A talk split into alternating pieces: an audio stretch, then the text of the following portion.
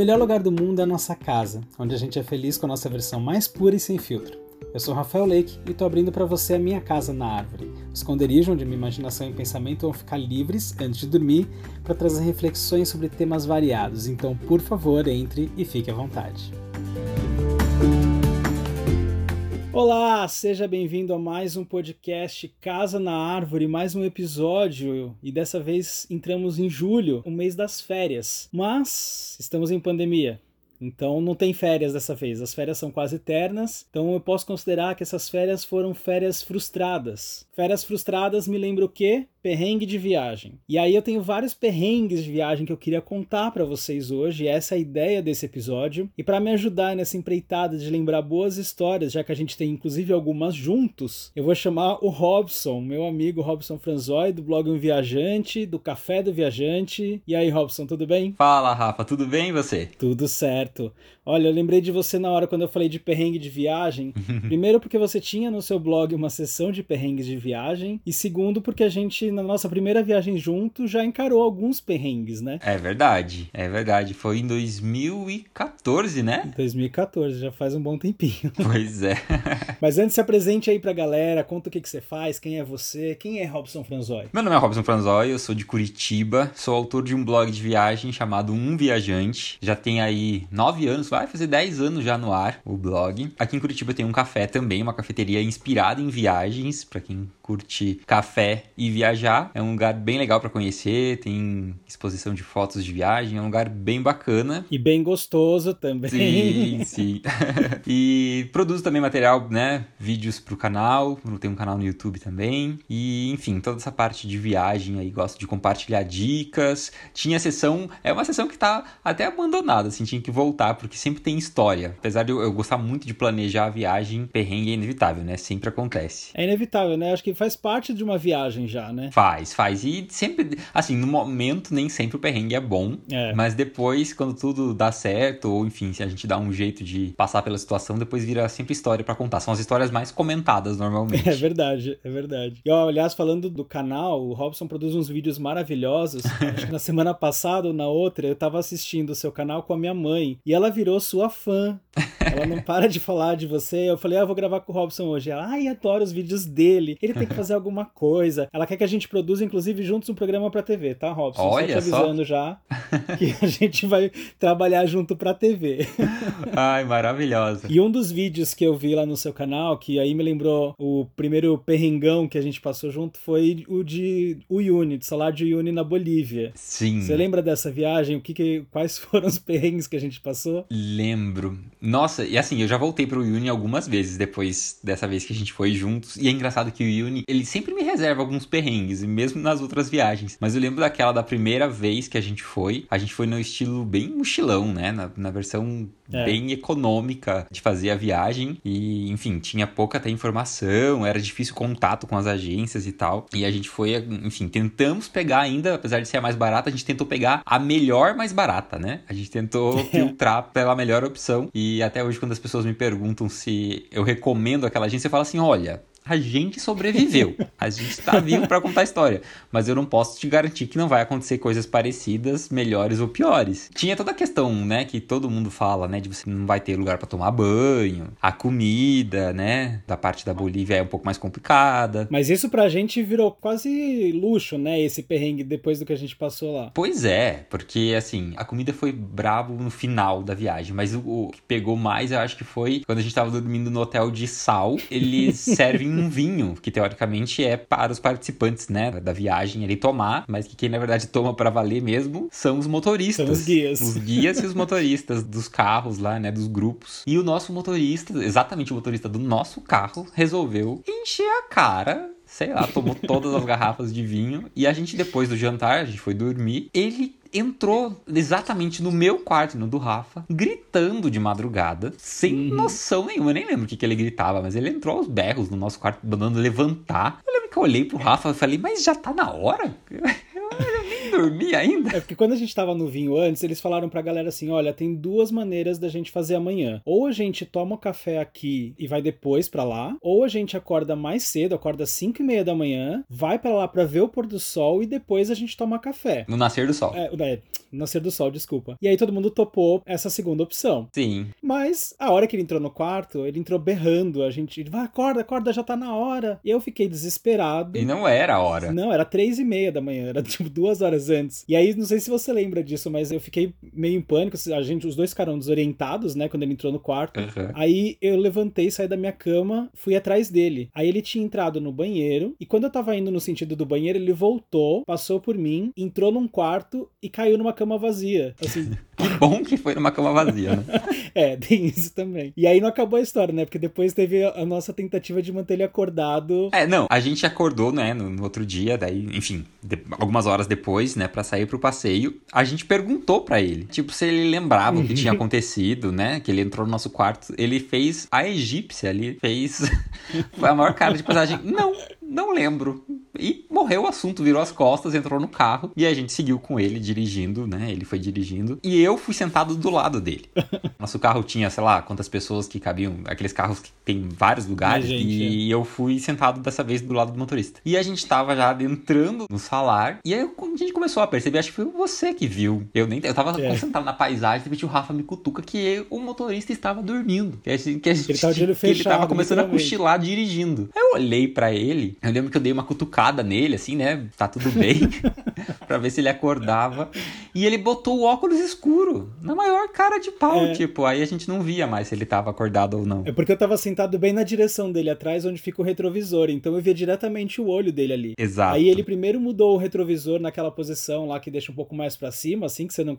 pra mudar o ângulo. E aí, eu, como eu continuava esticando a cabeça, assim, pra tentar ver o olho dele, ele botou o óculos de sol. Exatamente. Aí eu lembro que a gente ficou cantando, falando alto, dando risada. Pra ver se ele acordava. É bom pra lembrar agora, né? Quando as pessoas me perguntam dessa agência, eu falo, então, é. eu tenho que falar a verdade, né? Eu falo o que aconteceu. Mas foi engraçado. Mas você lembra que essa ainda foi, nas nossas pesquisas, tinha sido ainda até que meio recomendada, porque tinha uma outra que tinha capotado o carro, né? É, não, tipo, tem situações bem críticas, assim.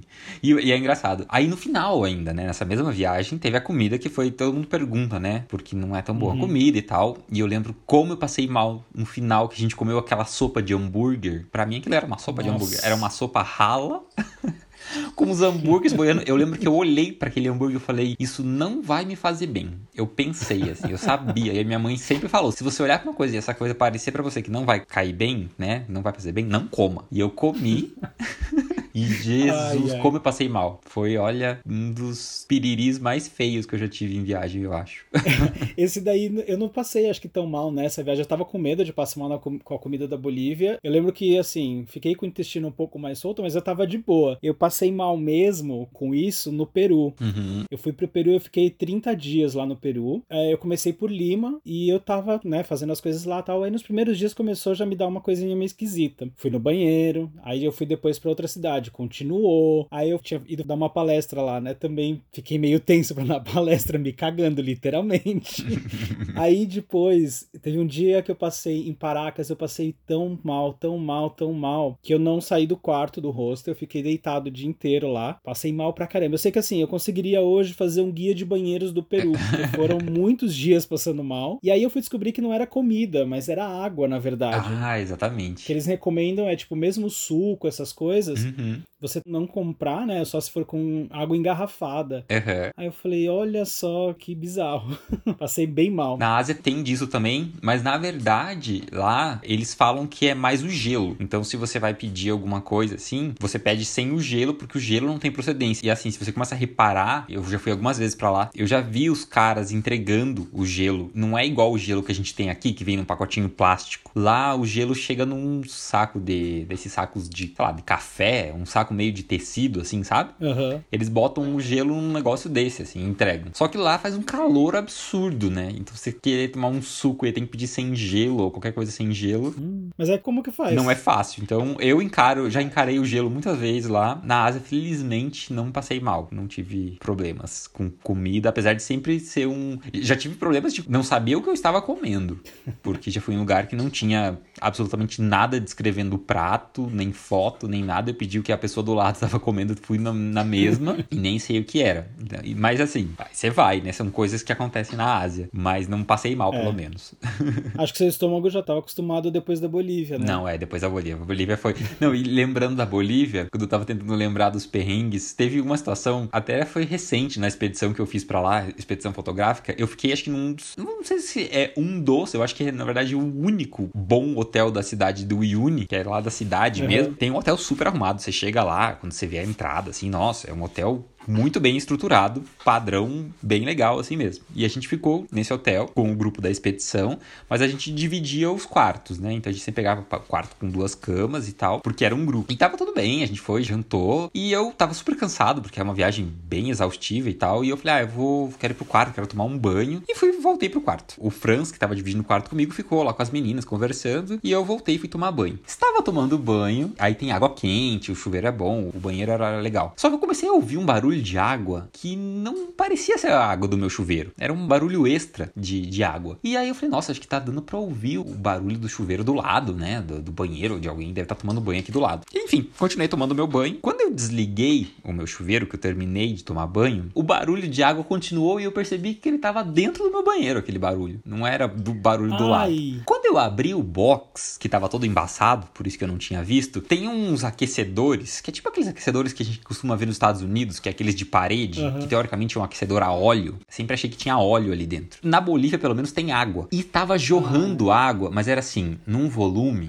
era esguicho muito forte, muito. E em cima de toda a minha roupa, Ai. que eu tinha deixado separado para vestir, para dormir, e também da minha roupa que eu tinha usado durante o dia. E nessas viagens da Bolívia a gente já leva pouca roupa, porque o resto a gente ia voltar pra Atacama, enfim, eu tava só com Sim. pouquíssimas opções. E aí eu tava ali olhando, sem saber o que fazer, porque era muita água vazando. aí você sai pelado, tentei segurar a, da onde tava saindo, né? Era tipo bem da parte onde tinha uma válvula, assim. Eu botei a mão ali, aquilo não fechava eu tentei segurar e de repente o Franz bate na porta e fala assim: Robson, tá vazando água. Daí eu falei: Sim, aqui de dentro dele. Não, é aqui do quarto. Deu, não, o negócio tá aqui, eu tô segurando, tá vazando dele. Não, é do, do negócio aqui de, do aquecedor do quarto, tá vazando água. Vixe. Tinha outro vazando água tanto quanto aquele do banheiro. Então eu tava ali dentro Meu sem Deus. ter o que fazer, pelado, segurando aquele negócio para não esguichar a água. Ele do lado de fora segurando para não molhar as camas. E eu falei, cara, você tem que pegar um celular e chamar alguém, porque a gente tá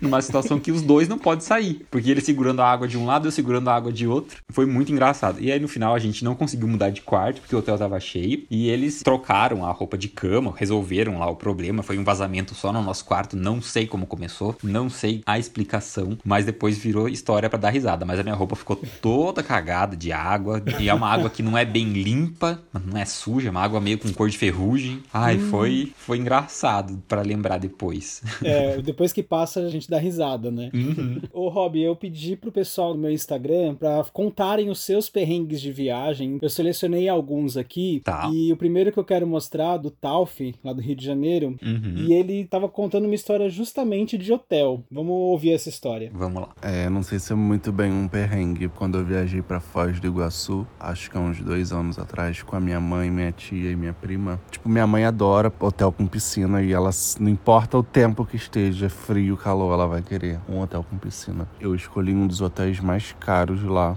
de Foz, que era uma piscina linda, enorme. E para nossa surpresa, quando nós chegamos no hotel, a piscina estava em obra. E aí reclamamos com a gerente lá para ver se pelo menos ela, né, dava um desconto na diária, porque tipo, mega caro, mega caro. E o hotel nem era grandes coisas pessoalmente, sabe? Apesar das avaliações positivas nos sites de hotéis. Só que não adianta nada. Ela falou assim: "Ah, pensa pelo lado positivo, quando vocês voltarem, a nossa piscina vai ser tipo piscina de resort Aí eu falei, é, mas eu não vou voltar aqui de novo tão cedo, porque eu não vou ficar repetindo o destino, né? Em pouco tempo. Tipo assim, acho que nem era verão, era outono e tal, mas tipo, dava para tomar banho, sabe? Pelo menos tirar fotos legais na piscina, mesmo que a gente não tomasse banho. Mas a piscina estava vazia, a piscina estava vazia e a gente ficou muito bolado, a gente levou roupa de banho. E foi isso. O tempo que a gente não tava passeando por Foz, ou Paraguai, Argentina, a gente ficava no hotel à toa porque não tinha piscina. E a gente foi contando com aquela bela piscina que a gente via nas fotos. Nenhum aviso no site do hotel, no Facebook do hotel, nem no site que a gente reservou as diárias, sabe? Nenhum aviso falando que a piscina estava interditada. E aí, hein?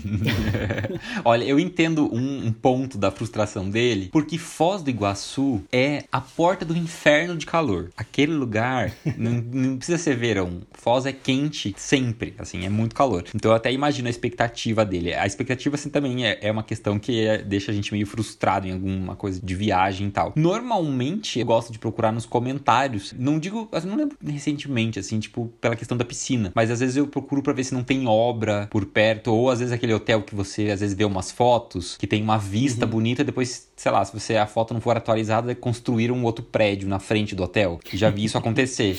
Então, assim, eu tento Sim. procurar imagens mais atualizadas, últimos comentários para saber se não tem uma obra do lado, ou enfim, se o próprio hotel não tá passando por uma obra, porque realmente tem essa questão, né? Tipo, imagina, você às vezes vai, o hotel tá em obra, e nem só em questão de piscina, né? Mas de barulho, é. tem todo um, tra um transtorno, né? Então tem que dar uma boa pesquisadinha, às vezes. Ele disse que ele olhou, né? Às vezes nos comentários é bom de ver, porque talvez alguma outra pessoa já tenha falado.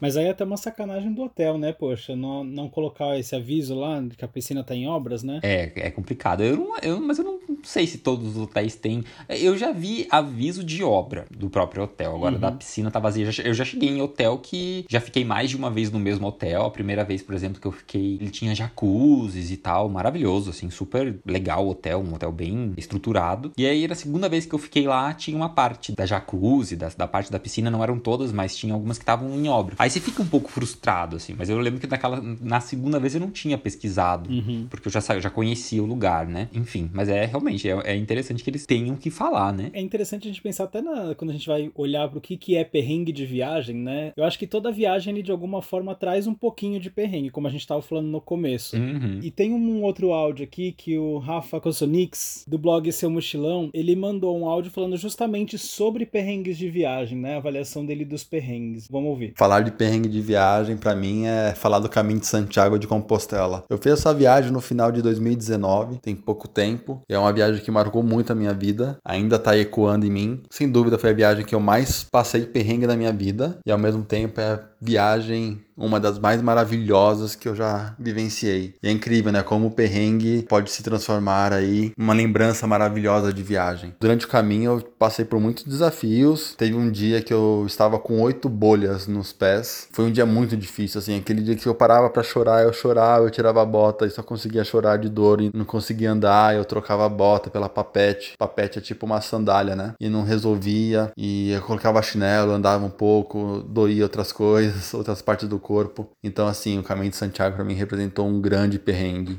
Acho que um monstruoso perrengue. Ao mesmo tempo, representou aí uma mudança de vida, uma, um renascimento maravilhoso. Talvez se eu tivesse feito o caminho de Santiago sem essas dificuldades, a impressão que eu tenho do caminho hoje seria totalmente diferente. Talvez os valores da minha viagem seriam diferentes. O perrengue ele valoriza, ele é a pré-vitória, né? O perrengue ele carrega essa simbologia de, de renascimento. Então, viagem boa é viagem que você passa um perrengão e depois você fica tranquilo e só curte aí o pós-viagem com várias histórias para contar. É isso, né? Perrengue vira história e vira coisa boa, né? É. Ah, nesse caso dele, eu nem consigo considerar tanto um perrengue, assim, se teve as dificuldades dele ali no caminho caminho, mas é uma viagem muito de superação, né? Mais do que é. perrengue, é mais de superação. Assim como a gente já fez, eu fiz, eu sei que você fez também, é, a ascensão nos vulcões, né? No vulcão lá no, no Atacama. Nossa, é verdade. Assim, eu, eu nem consigo considerar um perrengue. É sofrido, é difícil, né? Todo o trajeto para chegar lá em cima, altitude e tal, mas é muita superação, né? Mais do que perrengue em si. Quando você chega lá em cima, eu comecei também a chorar ali, quando eu cheguei na cratera do vulcão Lascar ali. Sim, é maravilhoso. Quando, né, todo o esforço que a gente faz para chegar lá é muito legal. Mas teve uma história que eu vivi com o Rafa, que, mano, esse foi talvez o maior perrengue de viagem que eu já tive na vida. Hum. E se prepara porque ele é uma história longa, porque assim, foi perrengue atrás de perrengue. Sabe quando um perrengue vai puxando o outro? Uhum. Quando você acha que já deu tudo errado, vai dar mais errado ainda. a gente fez uma viagem em 2017 para Namíbia, país da África, colonizado numa época por alemães e ingleses, então é um país que tem uma certa estrutura até, não que nem a África do Sul, mas tem a estrutura. E a gente fez uma viagem de carro. E assim, foi maravilhoso. Tudo que podia ser perrengue não foi. Foi isso que ele falou de superação. A gente acampou em todos os lugares, quase. Só teve uma cidade que a gente não acampou, mas todos os lugares a gente estava acampando e mesmo assim foi tudo sensacional. Até chegar em Sossusvley. em Sossusvley é onde a gente tira aquelas fotos maravilhosas com aquelas árvores mortas, todas secas, aquele deserto vermelho que a gente vê bastante em foto. Aí o que acontece? Isso daí fica dentro de parque nacional, funciona meio como o Atacama. Uhum. E lá na Namíbia, a recomendação é você não dirigir à noite, porque é perigoso. Tanto perigoso de assalto, assim, como de você atropelar animais, etc. Então, é recomendado e indicado não viajar à noite. E a gente ia tentar chegar em Sossusvley antes do sol uh, se pôr, pra gente ver o pôr do sol ali de cima daquelas dunas maravilhosas. Uhum. Aí a gente chegou, entrou num, num, portãozinho ali, não tinha ninguém no portão, olhamos, esperamos, nada. Aí falamos, bom, vamos seguir porque senão não vai dar tempo. Vai fechar o parque lá nacional e a gente não vai conseguir entrar. Andamos, andamos, andamos, andamos. Quando a gente se ligou isso depois, só, só depois de bastante tempo, Uhum. aquela entrada era do parque já. E naquele momento não tinha ninguém, não sei se tinha ido no banheiro, não sei o que aconteceu. Uhum. Mas até aí a gente não tinha se dado conta, então continuamos. Quando a gente chegou perto das dunas, tinha uma parte ali que era areia. Adivinha o que aconteceu? O carro atolou. Clássico. É, e o carro atolou ainda depois que o parque fechou. Ou seja, não tinha mais ninguém ali. Não tinham mais guias, não tinham mais nada, ali tava vazio. Uhum. A gente ficou em pânico, falamos o que, que a gente vai fazer. Passando um tempo da gente tentando desatolar o carro e não ia. Aí desceram dois gringos do lado das dunas, tentaram ajudar a gente ainda empurrando, empurrando. A gente conseguiu, acho que assim, depois de muito, muito, muito, muito esforço, mover o carro 30 centímetros. e nada. Pegamos coisa para fazer. é, como que chama? Quando você coloca a árvore embaixo do pneu, assim, para fazer. Um calço. É tipo um calço. E nada, não deu certo, nada, nada deu certo. Agradecemos gringos, vamos dormir aqui. Aí o pânico de, né, animais à noite também e tudo mais, que pode ter aranha, escorpião, sei lá, ali a gente não vê. Dormimos no carro, dormimos mal pra caramba, depois do dia inteiro de estrada, então a gente queria tomar um banho, não tinha como, foi, né, uó.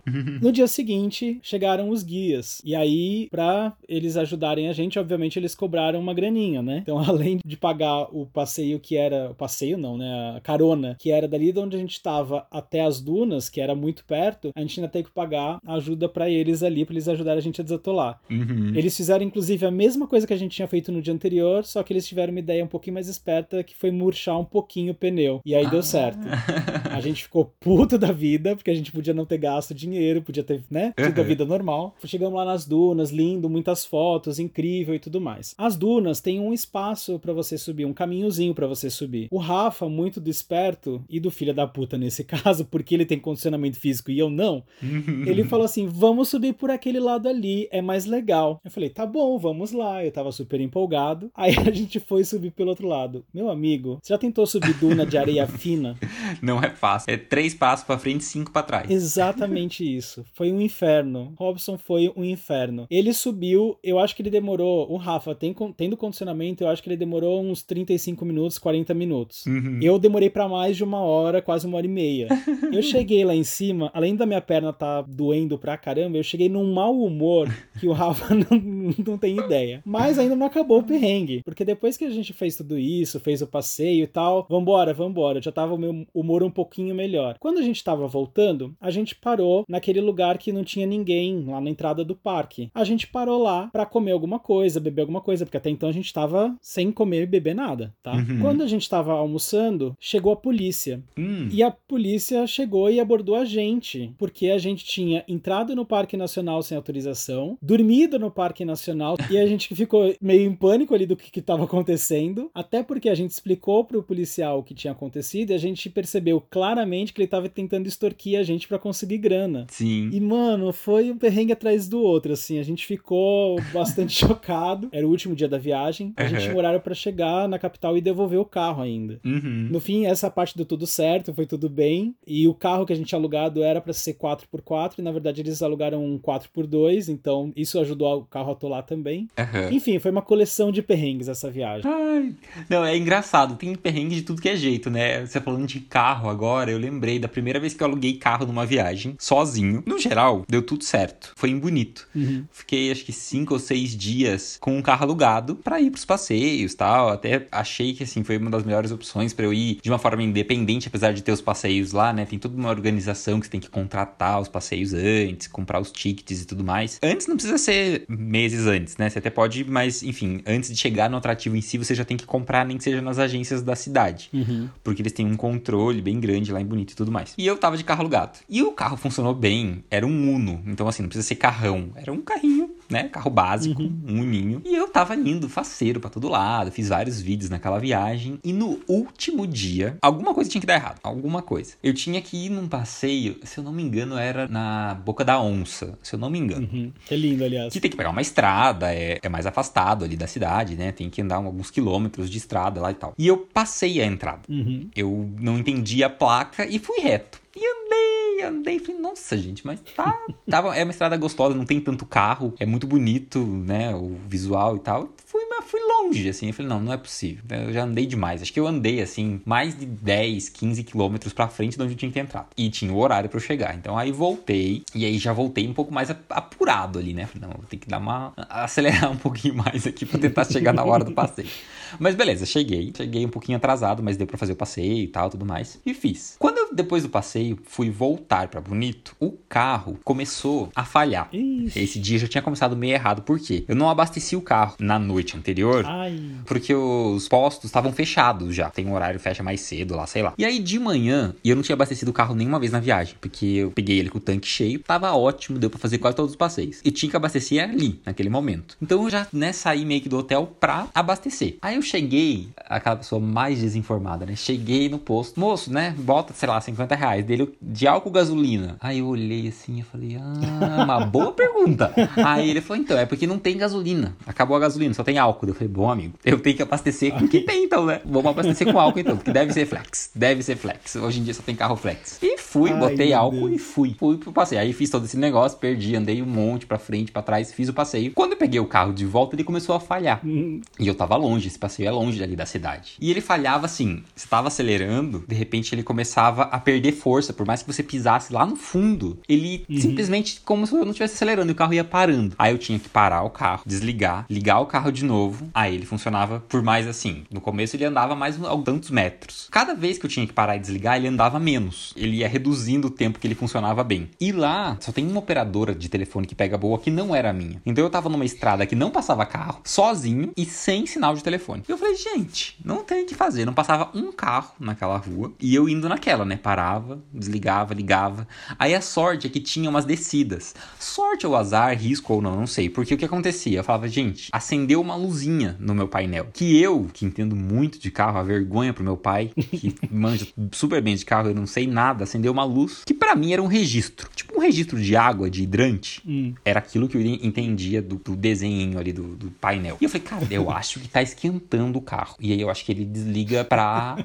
Porque tá quente e pode ser que, né, seja o problema de, de quentura do carro. E aí o que aconteceu? Eu falei, bom, quando chegar as descidas, eu vou desligar o carro. E aí ele vai no embalo, porque daí eu, obviamente, vou estar, né, seguro do carro não esquentar, pegar fogo. Era o que eu pensei. Sendo que, gente, é muito perigoso. Não façam isso. Porque se tiver uma curva, ele pode travar a direção. Você não pode não conseguir fazer a curva, né? A direção hidráulica, sei lá. Enfim, não faça isso. Eu fiz e fui indo desse jeito. Funcionava na subida, desligava na descida pra ver se o carro me levava até um ponto onde tinha sinal de telefone ou passava alguém pra me ajudar. Aí uma hora não deu jeito, tive que parar, mas por sorte foi aonde já tinha sinal. Liguei pro meu pai e descobri que aquela luzinha não tem nada a ver com água. Aquele hidrante, na verdade, é injeção eletrônica. Óbvio, por que, que eu não saberia que era injeção eletrônica? Era, ele falou assim: eu acho que o carro ele é realmente ele era flex, não foi esse o problema. Mas ele tava muito tempo sendo abastecido com gasolina e eu coloquei álcool e não tinha gasolina num reservatório que deveria ter, que eu não sei qual é. Aí por isso o carro não tava funcionando direito, resumidamente. Mas foi engraçado, assim, foi uma situação que eu falava: Jesus, eu não vou morrer aqui. Mas foi bom. Essa coisa de você, às vezes, passar do lugar ou, ou querer ir pra um lugar e, e não conseguir, me lembrou de um, um outro perrengue que a gente passou junto quando a gente tava em Curitiba, num evento do Curitiblogando, Uhum. e a gente pegou o trem da- do Serra Verde Express pra ir pra Morretes. Uhum. A gente tinha feito essa viagem já uma vez, e aí a gente foi fazer com a galera. Uhum. Aquele trem, ele é maravilhoso, o caminho é maravilhoso, né, muito bonito e tal, Uhum. mas o trem, ele vai numa velocidade lentinha ali. Sim. E quando a gente chegou nesse nesse dia, a gente chegou numa estação que era assim, já muito perto de Morretes, ou Aham. pelo que eu me lembro, era perto de Morretes, e a gente não conseguiu, porque tinha um- alguma coisa no trilho e a gente teve que voltar. Você lembra disso? Eu não estava nesse trem. Ah, você não tava? Não, eu, eu participei desse evento, mas eu não fui no passeio de trem. Ah, é verdade, olha que louca. Eu não É fui. verdade. eu não é fui no verdade. passeio de trem. Então foi um perrengue que a gente quase passou junto. Quase, eu escapei desse perrengue. Mas esse, esse Ah. passeio é maravilhoso. Mas assim, tem que ter É. paciência, assim, tem que ter. Paciência, assim, tem que curtir, porque ele, é, ele demora mesmo. Se você, vai, você faz ele no sentido contrário, então, voltando pra Curitiba, demora mais Ah, é ainda, porque né? o trem, o trem pra subir a serra demora. A primeira vez que a gente foi, a gente foi de trem e voltou de ônibus, né? Isso, A exatamente. gente foi naquele ano novo maravilhoso. Aquele ano novo foi um perrengue só, né? Ano novo em Curitiba, né? Muitos eventos, É, já- muita coisa acontece aqui. Curitiba tem uma programação intensa pra quem resolve passar o ano novo aqui, uma programação assim que é maravilhoso. Eu acho que eu te levei pra casa da minha tia, se eu não me engano, onde tinha um videokê, e depois pra uma e depois praça. pra Praça da Espanha, que aí a Mari, a Ledinara e o Fábio, eles tornaram nossa noite maravilhosa, né? Você lembra dos Eu lembro que a Mari- a gente comeu e bebeu? Eu lembro que a Mari trouxe um espumante de banana vencido, que eu me lembro. E não era vencido há pouco tempo. Não, ela pegou aquela garrafa que ficava de decoração na estante e levou. Meu Deus. Isso foi ano novo do quê? Foi 2013 pra 14, acho? Foi, né? 13 pra 14. Eu acho que foi isso. isso. Isso, porque É. foi antes da viagem do Atacama. E aí foi, a Mari ela levou um espumante, que isso foi em 2013, acho que tava vencida tipo em 2005. Era tipo muito tempo. É, era muito tempo. Vencido. E ele tinha gosto de banana. É, de banana. E depois aí acho que foi a Lady Nara que levou cerveja, só que ela tava com gosto também de salsicha, não, era? Não, foi. Eu acho que ali o mundo saiu do eixo naquele ano novo. Aí as coisas começaram a se perder. É bem isso mesmo. Ah, mas é engraçado. Eu tava lembrando agora que a gente tava falando de trem. Eu já tive alguns perrengues relacionados com trem. Em várias, em várias situações. Desde estar dentro do trem e jurar que, assim, eu, que eu deveria descer. Eu lembro que eu tava na Alemanha. Fiz um bate-volta pra Düsseldorf. Que a gente foi lá pra conhecer um barista. Olha só, eu tava em Colônia. E na volta, a gente pegou o trem numa estação da cidade de Colônia. E saímos, fomos até Düsseldorf. Só que a passagem de volta, eu tinha que descer. Não era na mesma estação. Eu achei que era. Eu achava que era na mesma estação. Mas era numa estação antes da ponte que chega na cidade. E eu não reparei na passagem que tinha que descer ali e aí atravessar a ponte andando. E a gente olhando, ah, tá, estamos chegando, né? Sabe aquele vontade já de chegar, tomar um banho, né? Depois do dia todo andando e tal. Quando eu olho, assim, aquela ponte que a gente deveria ir pra ela, de repente ela, a gente virou e não foi em direção. Falei, o que que tá acontecendo, né? Aí eu fui perguntar pra moça lá do trem. Não, você tinha que ter descido ali, a próxima parada. Eu não lembro nem o nome da cidade, mas era depois de uma hora e meia. Que a gente ia ter que Nossa. ficar ali. Tipo, uma hora e meia pra ir, mais uma hora pra vir. ou Três horas de trem. Por sorte, a gente tava com aqueles passes de trem. Então a gente não teria problema de ter que gastar, nesse caso, com outra passagem. Era só descer e pegar outro trem. E tinha um outro trem no mesmo dia. E aí deu certo. Mas foi aquela, assim, passeio forçado, né? Sim. E eu que não prestei atenção, meu namorado foi comigo, eu só falava pra ele, ah, aproveita a paisagem, aí a gente tá de trem, maravilhoso. Não tem por que Ele se ficado estressar. puto, né? E ele se estressa às vezes. Teve a outra É. situação de trem que aconteceu, eu sou muito organizado, assim, se ele tivesse aqui do lado, ele ia, ele ia fazer uma cara assim, "Hum, não sei se tanto assim, mas no geral eu sou bem organizado. Mas a gente tava em Madrid e a gente ia fazer aquele bate-volta clássico pra Toledo. E Uhum. você faz um bate-volta de um dia, de trem também. E a gente, né, ia sair cedinho, então a gente jantou, beleza? Fomos pro quarto, era um hostel que a gente tava, mas era só nós dois no quarto. Só que era um beliche no quarto. Beleza, dormimos. Uhum. No dia seguinte a gente foi, né, acordar, era tudo bem programado, era só trocar de roupa, né, tomar banho, se arrumar e ir pra estação. Beleza. Arrumei, acordei, tomei banho e tal, fui pegar as coisas. Onde está a carteira do Robson?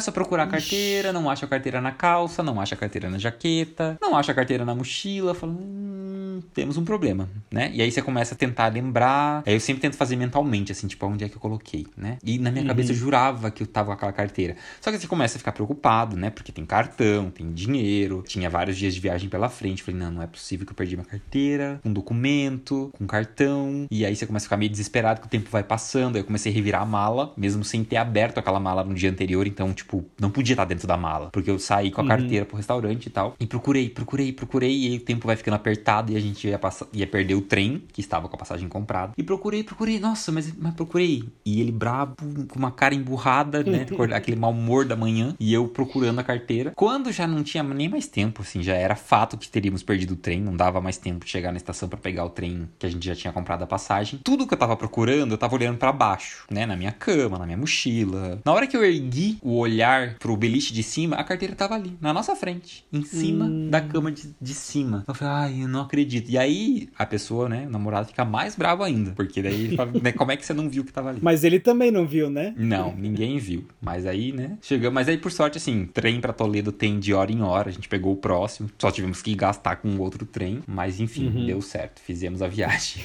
E você perdeu o voo já ou só trem? Eu já perdi voo. Deixa eu lembrar. Ah, eu perdi um voo agora. Não perdi. Já perdi voo de chegar atrás, tipo, de conexão, não dá tempo de fazer. Mas nessa viagem que eu fiz pra Ásia, agora que foi bem a última, já no começo da pandemia aí, eu peguei muitos voos nessa viagem, né? Todo destino era um voo que eu tinha que pegar para chegar. Não tinham muitos voos de conexão. Eu tentei pegar o máximo de voos diretos possíveis é, entre os destinos. Mas teve um destino que eu não consegui fazer sem ter conexão, que era nas Filipinas. Então, para chegar nas Filipinas eu tive que fazer conexão e para sair das Filipinas também. E não era conexão com a companhia, era conexão que eu mesmo comprei separado as passagens. Comprei com uma companhia, depois comprei com outra. Uhum. Quando eu saí das Filipinas, eu saí de uma ilha, então eu peguei um voo nessa ilha para ir até uma cidade maior das Filipinas, que era Cebu, essa cidade, e de Cebu eu pegaria um voo para Singapura. Como eu sabia que os voos de Filipinas, né, pesquisando, eu vi que eles poderiam atrasar, eu comprei com uma folga de tempo boa para não ter perrengue nesse sentido. Só que daí a gente chegou lá, olhei no painel, não tinha nada de voo, do nosso voo, não tinha nosso número. Eu falei, não, mas é porque a gente chegou cedo, né? Vai demorar ainda, vai, vai aparecer. E ficamos lá esperando, uhum. esperando,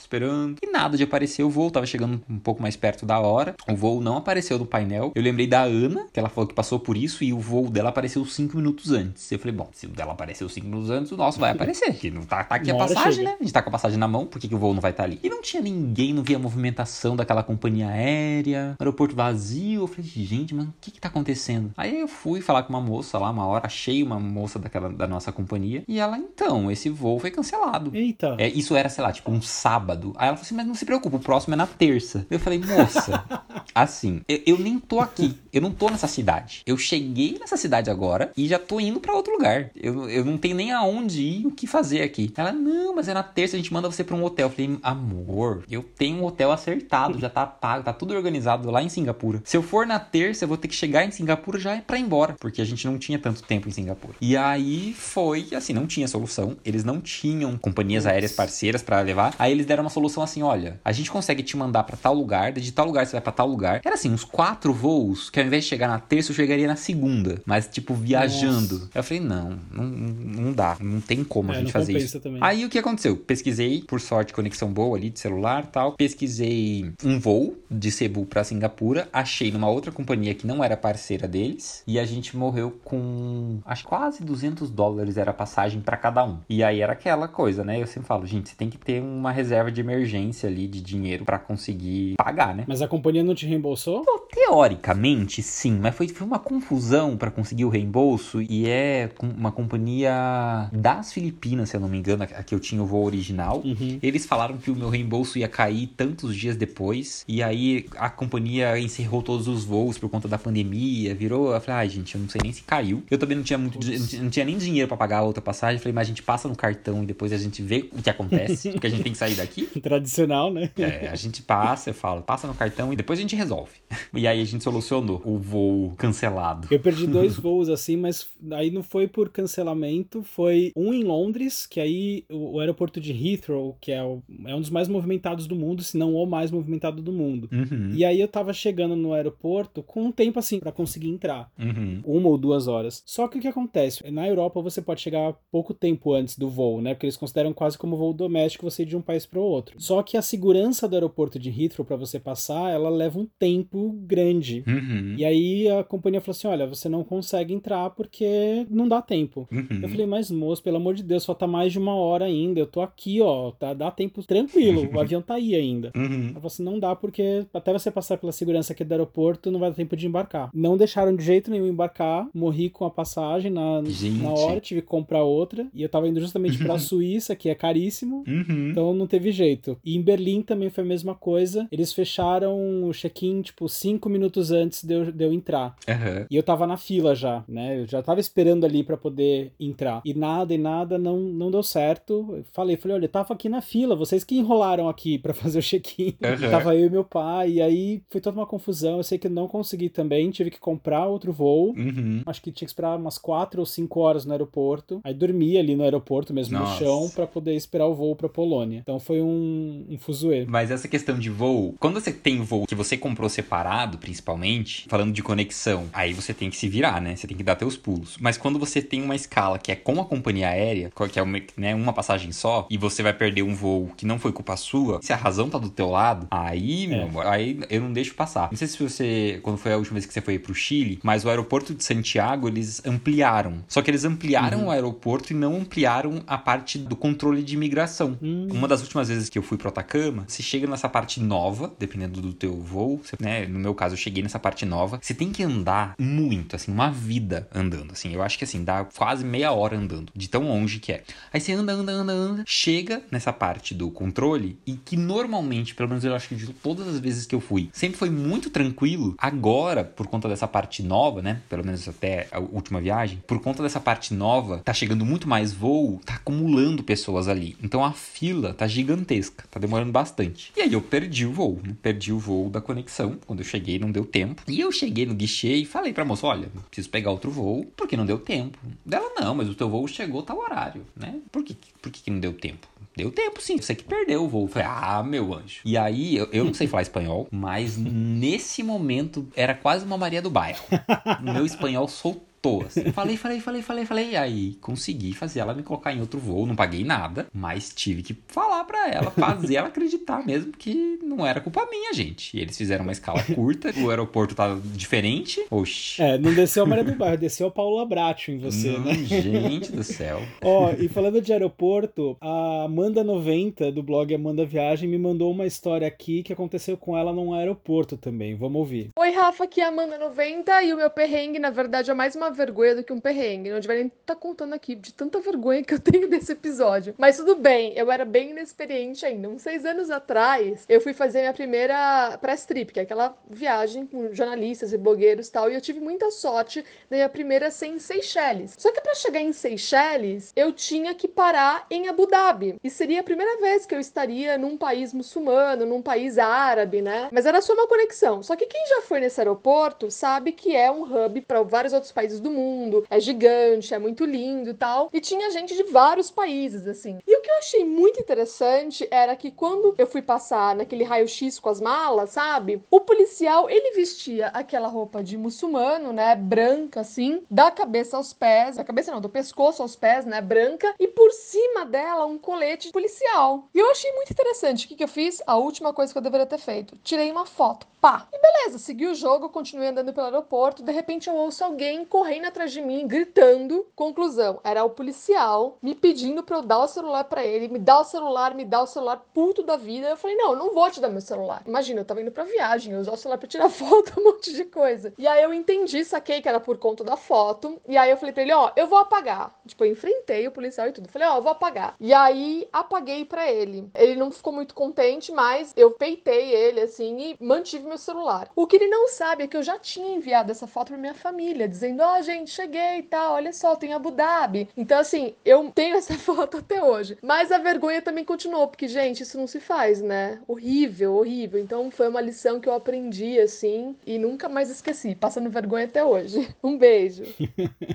Você já passou alguma vergonha assim, Robson? Olha, eu lembro assim, quando eu tava num voo da Emirates a primeira vez, eu fiz um vídeo dentro do avião, assim, e teve uma moça que, um pouquinho depois, me cutucou. Eu acho que ela, se não me engano, ela tava no banco de trás trás, eu não lembro exatamente, ou do lado, não lembro. Mas ela falou que queria que eu apagasse o vídeo, mas ela nem aparecia no vídeo. E aí eu fiquei tentando entender, falei, mas meu anjo. Também fiquei meio, tipo, por quê, né? Mas aí eu, eu lembro que eu mostrei para ela, falei, mas você não aparece. E eu lembro que eu peguei um ranço dela na hora. Eu fiquei muito irritado, assim. E ela, depois disso, meio que queria puxar papo ainda, sabe? Queria conversar, queria falar. Eu falei, não tô entendendo essa pessoa. Fala, minha filha, você tá causando comigo e ainda quer papiar? É, agora você quer papiar. Agora, acho que depois ela viu que eu não tinha realmente filmado ela. Aí ela, sei lá, tentou ser simpática e eu já tava com ranço. Falou, não, você não. Tem algumas coisas que são culturais, né? Que de diferença dos perrengues que a gente passa por causa da cultura do lugar. Uhum. O Michael Hayward morou em Londres e aí ele me mandou um áudio aqui contando um pouquinho de uma história que aconteceu com um amigo dele lá. Olha Uhum. só. Vou te contar uma história de um amigo meu, de uma vez que a gente viajou juntos pra Londres. Eu não sei se você sabe, mas lá na Inglaterra, assim como em outros países também, culturalmente não existem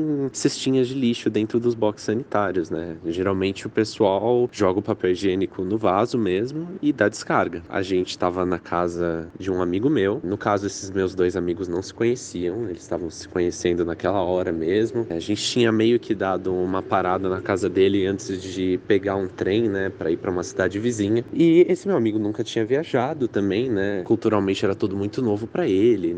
Ele estava descobrindo tudo naquela hora, era tudo uma surpresa. E ele tinha ido ao toalete. E durante muitos minutos ele sumiu, não estava falando nada. A gente já tinha quase estourado o tempo para pegar o nosso trem, faltavam 30 minutos pro trem sair, a gente tinha que sair para ir pra estação e ele tava preso lá dentro. A gente, sabe, não tendo nenhum tipo de retorno, é meio estranho, né? A gente não consegue falar com uma pessoa nessas horas. Até que eu recebi uma mensagem de celular dele. Desesperado, falando que não sabia o que fazer. Porque não tinha lixeira no banheiro dessa pessoa. E aí a gente dei muita risada. Expliquei para ele como é que funciona lá, né? E depois de muito tempo trancado lá sem falar nada, a gente conseguiu sair, mas infelizmente a gente perdeu o trem. então foi isso. Por causa de uma questão cultural, a gente já chegou a perder uma viagem marcada. Gente, Ou seja, por conta do cocô, ele perdeu o trem. gente, que história. É engraçado, né? Quando eu fui fazer o intercâmbio em Londres, eu também não sabia dessa história do papel higiênico. E aí eu fui com meu ex na época. Primeiro mês lá em Londres, a gente ia ficar na casa de uma família que morava lá. A gente caiu na casa de uma família jamaicana. Eles eram super cheios de regras e até meio estranhos, assim, né? Rolou todo um, um impacto cultural, não só com Inglaterra, mas com outra cultura ali também. Uhum. Mas uma das coisas que me chamou mais atenção foi isso, porque tinha um cestinho lá no banheiro deles, e aí a gente, né, normalmente fazendo cocô, jogando papel lá, vida normal, vida que segue. Aí teve um dia que a mulher, ela chamou eu e o meu ex, falou assim: vem aqui um pouquinho. Aí levou nós dois no banheiro. olha, eu não sei como é no país de vocês ou na cultura de vocês, mas aqui a gente não joga esse papel cheio de cocô nesse cestinho. Isso é nojento. A gente joga na privada. Aí eu, tá. E o cestinho era pra quê? Acho que aí é pra papel assim, tipo, eu sou o nariz e pode jogar lá, sabe? Ai, é, é meio estranho também, né? Mas. Fiscal de papelzinho, a mulher. É, ela tava com implicância com o meu cocô, acho que era Ai, isso. gente. Falando em, em hospedagem, eu vou aproveitar e emendar aqui mais uma história do Adam Souza. Ele mandou uma história que aconteceu com ele em Paris em relação à hospedagem também. Vamos ver. Em 2016, eu ia de férias pra Europa. A minha base seria Paris. O meu voo de chegada de partida saía do Charles de Gaulle. Então, eu precisava de um lugar pra ficar lá. Eu normalmente não fico em hotel, não tenho grana. Eu fico em casa de amigos ou amigos de amigos ou, ou em albergues, em hostels. Conheci um estudante intercambista francês aqui no Rio. Pareceu super bacana. Eu falei que tava indo viajar. E ele me ofereceu a casa dele, né, pra ficar lá. Eu aceitei, porque eu não tinha onde ficar. E eu precisava de um lugar pra ficar na França, em Paris. Nisso, cheguei lá no apartamento dele. Era uma casa bem pequenininha, o que não era um problema pra mim, né? Ele ofereceu, eu tava super grato. Porém, esse menino, então, no segundo ou terceiro dia, começou a, a demonstrar que ele estava um pouco incomodado com a minha estadia na casa dele. Então ele começou a perguntar: quanto tempo mesmo você fica? Quando você vai embora? Percebendo isso, eu decidi baixar o Grindr e acabei encontrando via Grindr um cara super bacana. Aí falei: vamos sair, vamos tomar uma cerveja. Saí pra tomar uma cerveja com o cara e logo falei, na mesa assim do bar, que eu tava na casa desse estudante, que ele não tava gostando que eu tava lá, mas ele tinha oferecido a casa dele pra eu ficar e que eu precisava de um lugar pra ficar. E eu, eu me ofereci abertamente: não posso dormir na sua casa? Thierry, esse cara que eu tava encontrando, ele riu, riu muito, mas foi super bacana, ele entendeu e acabou deixando que eu dormisse na casa dele. O Thierry, então, foi super gentil, me deu uma cópia da chave do apartamento dele. Era um apartamento super legal, super espaçoso. E além disso, ele foi um ótimo guia local. Me mostrou a cidade de um jeito super especial, me levou para jantar, me levou no aeroporto quando eu tava voltando pro Brasil e se tornou um ótimo amigo. Então, o que era para ser um perrengue acabou se tornando algo incrível. que situação, hein? que sorte, né? Que ele achou o salvador da pátria. É, o Grindr pode ajudar, tá vendo? É, o status dele, a procura, a procura de um teto.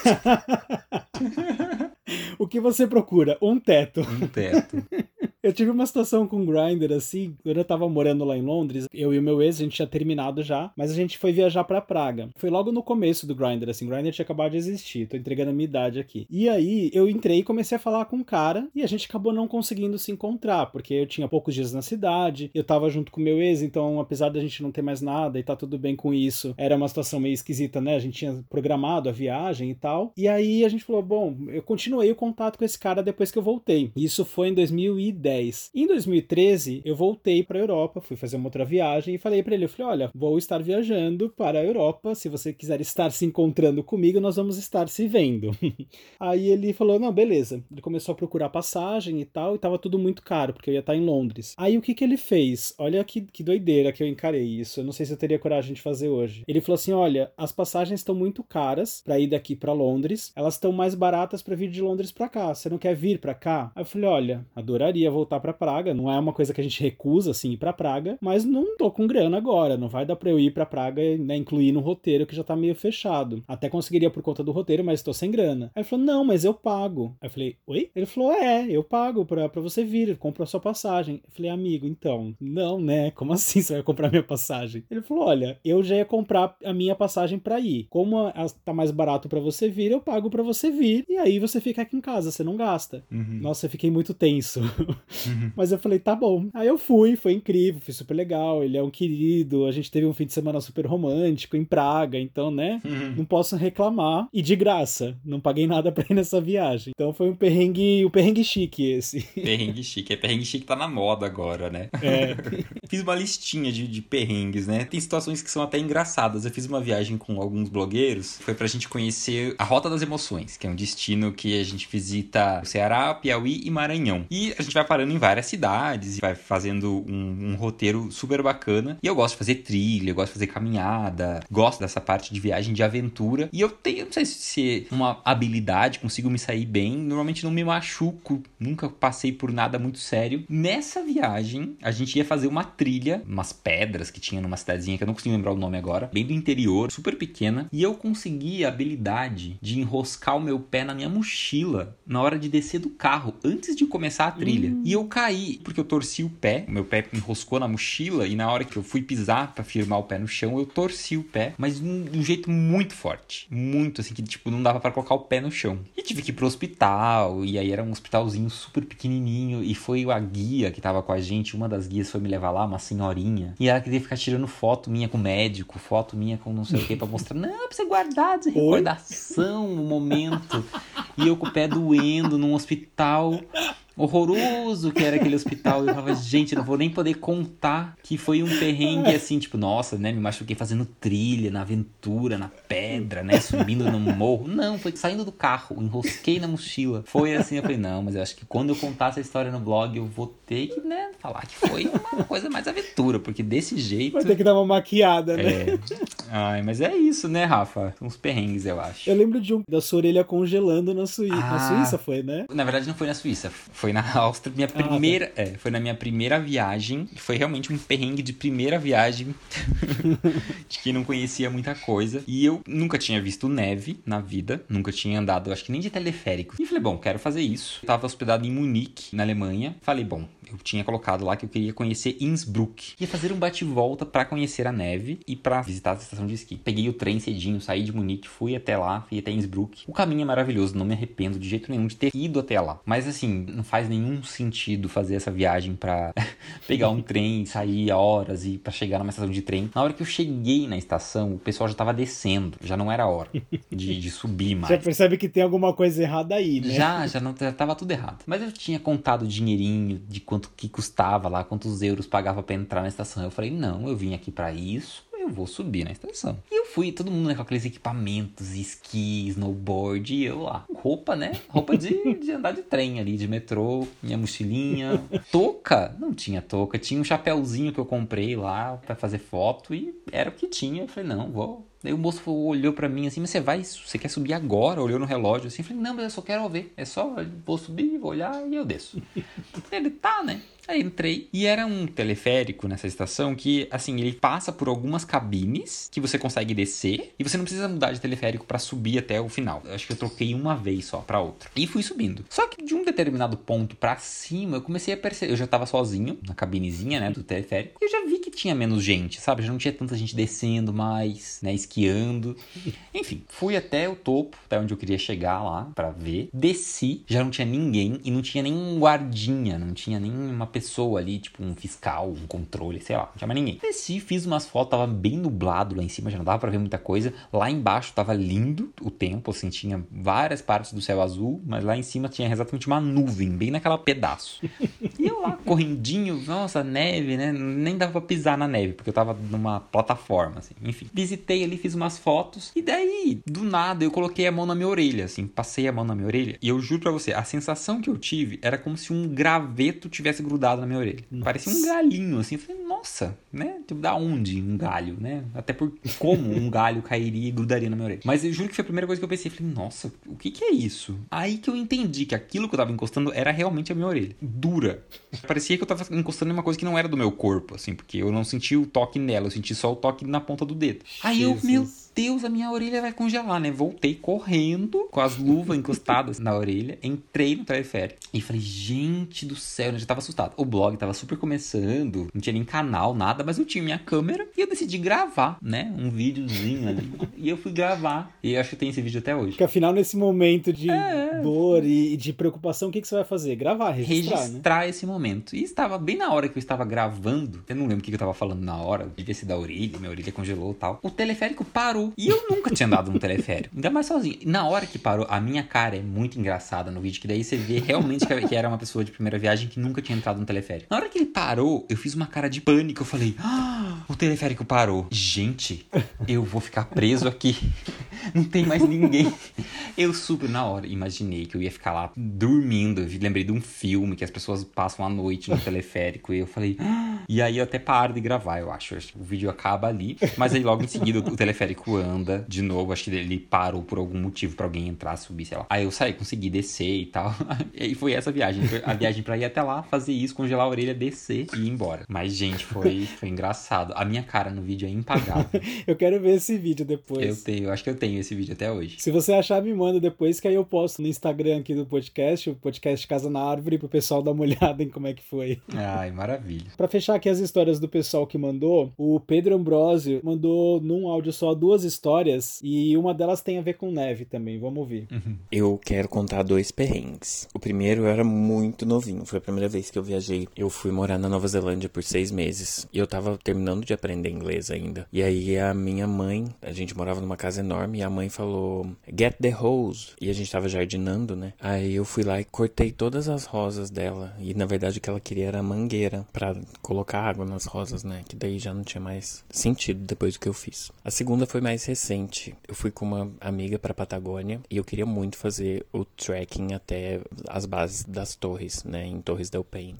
É isso que não tinha guia e eu parei o carro onde começava a trilha e eu falei: "Não, vamos, vamos, a gente segue o que o TripAdvisor falou". Maravilha. Não dava. A neve chegava no joelho. Eu comecei a cansar, não conseguia respirar, parou tudo, ficou teto preto e eu não sabia se eu tava quase chegando, se não tava. Eu sabia que talvez eu ia morrer assim. E foi muito difícil sair de lá. Ou seja, fica a lição. É bom verificar se não vai ter muita neve, se puder ir com um guia, ainda melhor. Beijo.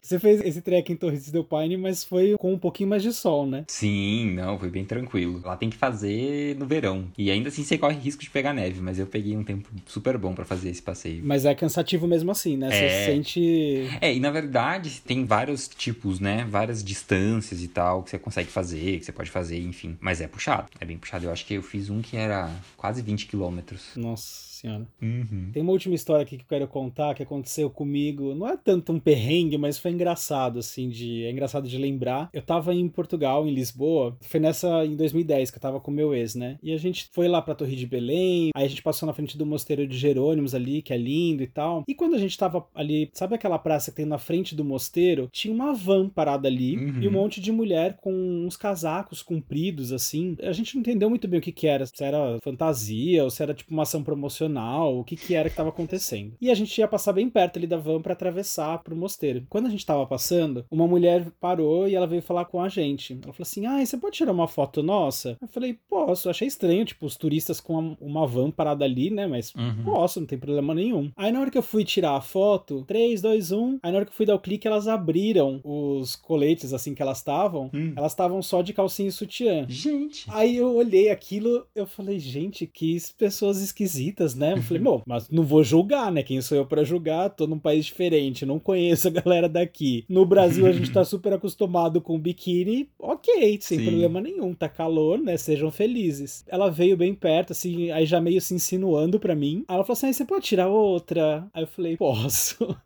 Aí já meio rindo, né? Aí elas fizeram a mesma coisa numa pose ainda mais sensual, assim, toda sensualizando pra mim enquanto eu tirava a foto. Eu falei, gente, tá, tem alguma coisa fora do eixo aqui, o que, que tá acontecendo?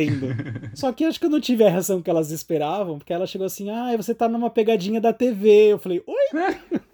Eu caí numa pegadinha da TV portuguesa. Gente, tipo aquelas que ficam passando no avião, sabe? Que são mudas. Aquelas, que aquelas pegadinhas que não tem som. Ah, eu sei que eu só perguntei pra ela se não ia passar no Brasil, como não ia passar no Brasil, eu falei, tudo bem, então pode, autoriza vocês usarem aí.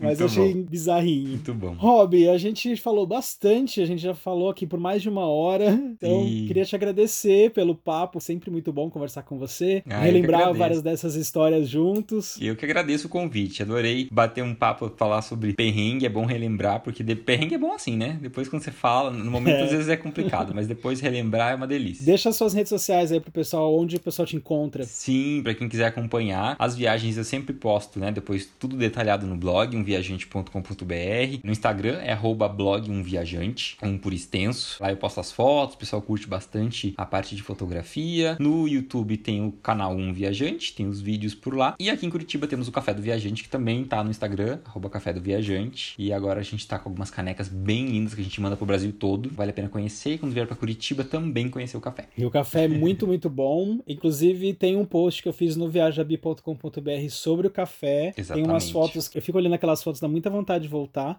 e os meninos do café, tanto o Diogo quanto o Robson, me ensinaram a tomar café sem açúcar. Você sabe que eu não consigo mais tomar café sem açúcar se não for o de vocês, né? Ah, é muito bom. Então, super recomendo a visita pra ir no Café do Viajante. Mas beleza, obrigado, Rob, pela participação, viu? Ah, eu que agradeço, Rafa. E olha você, espero que tenha gostado demais desse episódio. Foi muito legal lembrar os perrengues de viagem. Vou convidar vocês a passar no Instagram, podcast Casa na Árvore, para poder deixar lá os seus perrengues de viagem, contar as suas histórias que eu tô louco pra ouvir. Então é isso. Na semana que vem a gente se ouve de novo. Seja sempre bem-vindo à minha Casa na Árvore. Beijo, tchau.